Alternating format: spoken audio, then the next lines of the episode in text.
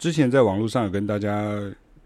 讲到这个事情，就是说，其实从三月一直到四月哈，就是这段时间非常的忙碌啊，所以这个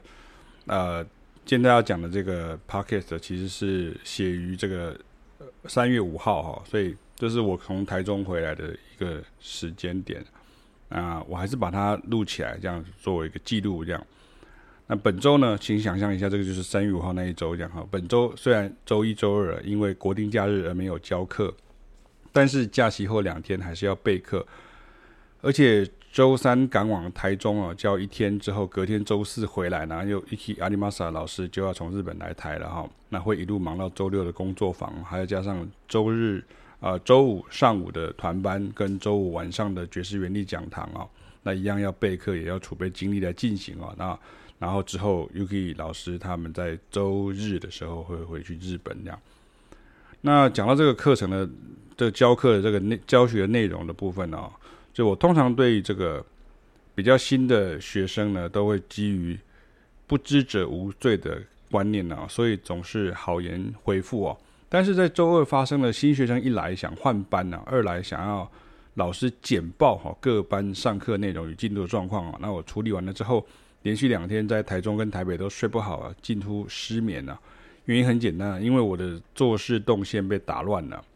那如果老师每天都很忙哦，又会遇到不明就里的状况啊，那真的伤到了是老师的身心状态啊。只是上课的学生以及讲堂学员是看不出来的，因为老师照常一样认真教课，一样认真补充课后资料，所以我才希望能够避免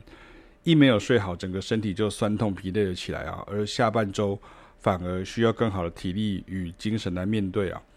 那这几周也有几位学生有学习障碍的状况啊。其实我有讲过，当老师课后继续拍影片或写文章或录制 podcast 的时候呢，表示学生的状况没有获得解决。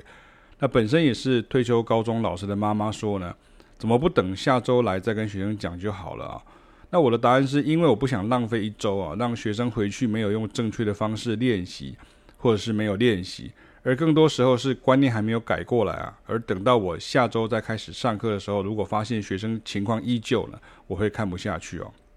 但是在本周呢，我暂停录制的新的影片呢，因为我发现我加强论述啦，或者是提醒重点的影片已经拍很多了，学生搞不好没真的看过，甚至连上课的录影都没有复习哈。那不要忘记让老师花很多时间在这个上课的录影的转档跟上传哦。那换句话说呢，这个学生自己都还没有弄懂呢，或者是还没有空练习，所以这个时候我也就停下脚步了，不要一直给人家好像在塞资讯的这种感觉哦。那有的学生呢，在听音记忆的部分会有障碍了，也就是音一多就记不住或容易忘掉。这时候会有学生推测说，同学了哈，他会说是不是因为他们是什么乐器啊？什么错了？这是同学的猜测。嗯，因为同样具有教学经验与相同古典音乐背景的老师啊。自然会觉得乐器不是理由啊，就是跟学外语一样，你只是不熟悉它语法跟练习不够所造成的状况。那这个得对症下药。而有的学生呢，尤其是钢琴学生呢，对 swing feel 很容易忘记哈，也就是一堂课调好了，下堂课来又归零的感觉。原因可以理解，但是因为还是得靠学生自己练习与做对哈，老师没办法帮你们做对，我只能控制自己的身体，也不能控制别人的啊。这时候，如果学生的理由是没办法，因为我们本来是学古典的，那老师的修养跟耐心就真的要很好才可以，你不能哑起来哈，因为听到这个就很想哑起来这样哈。因为跟前一段一样，因为老师的 know how 就在这里哈，一样的背景出身的，我们是学古典的哈，所以你如果跟我讲说没办法，我们就没办法，我们就学古典，我就想很奇怪，那我我也是学古典，我就有办法，你为什么没办法？而且我现在正在教你办法哈，那我所以我们深知这个问题在哪里，所以提出来的方法都已经是对症下药的。那如果学生无法理解，那是不是还是应该从学生端本身来自我提升呢？那我曾经教过很多从事基础音乐教育与幼儿音乐教育的钢琴老师学生们哈，那有其中有几位我印象很深刻哦，比如说像来上课时呢，我要求操作，那他们都会马上就放弃，就说会先练，先回家练呐，我就会先回家练，那我就不要当场就是弹给老师听这样。那因为一来是怕丢脸的，因为他们是古典钢琴老师啊；那方面就是因为不熟悉那些律动跟语汇啊。那我每次都要三催四请啊。那很多时候我下课之后就开始自我怀疑，就奇怪是老师跑到台中了，跑到台南来教课，怎么会是老师在催促学生呢？哈，那但是学生想吸取新知的心，我可以理解哈，只是那个过程啊，不能用原来学古典音乐的方法哈。话说哈，我写过一些文章了，还被一些古典音乐人呛说哈，对了对了，你最厉害了之类的这样很无聊的这种酸言酸语哦，而且一定要确定是正确的方法、动作跟姿势。然后啊，姿势好的，那所以老师才能够确定你下周来上课时是对的。那也有过一些这样背景的学生，一直用原来的既定印象来理解，老师都得花很多时间写文章来善诱循循哈。那其实多做的往往效果都不好，甚至学生放弃跟我学习啊。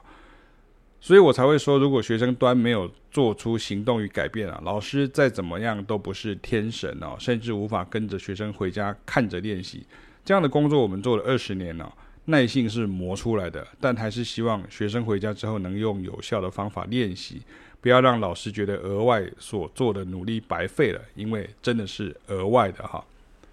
连我写这么长啊，也有学生说：“啊，老师你字太多了，我有阅读障碍哈。”好，那我就改用念的哈，做成 podcast 啊，甚至拍摄拍这个影片啊，花时间去拍影片，或是要花时间去剪辑制作哈。但是还是那一点呢，学生的主动性如果增强啊，求知欲呢也能够经得起老师修正啊，那就一定真的会进步。我深知啊，现在的音乐老师啊，几乎都不会念学生或是骂学生啊，因为有时候一念一骂就走了哈，或者是小朋友学生会跟家长投诉之类的。但是我之所以一直付诸行动，就是因为我教的是大人，甚至很多时候我教的是跟我一样背景出身的音乐老师或是音乐工作者。我要求自己要做到，而我也确实做到。现在在教育的工作上，我也希望学生们能够养成好习惯。以及珍惜把握每次相遇的机会，这才是正解啊！